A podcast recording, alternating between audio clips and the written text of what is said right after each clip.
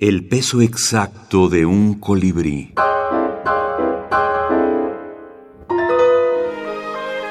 Minificciones para niños.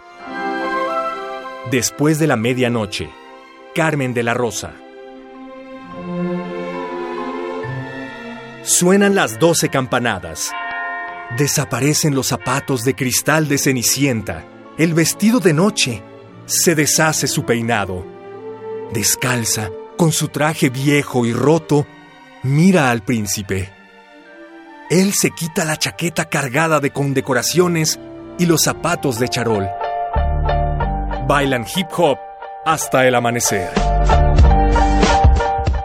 Pequeficciones. Piñata de historias mínimas. Compiladores José Manuel Ortizoto y Cris Morales. Parafernalia. Ediciones digitales. Managua 2020.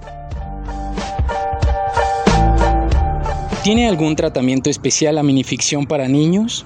Pues yo pienso que la misma que tiene cualquier otro género, es decir, la de manejar los temas con cautela, con ingenio, creatividad, sin llegar a lo grotesco, a lo severo, a lo impactantemente violento o vulgar.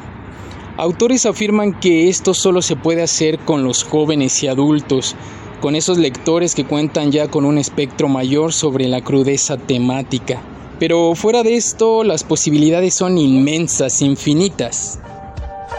Cris Morales, escritor.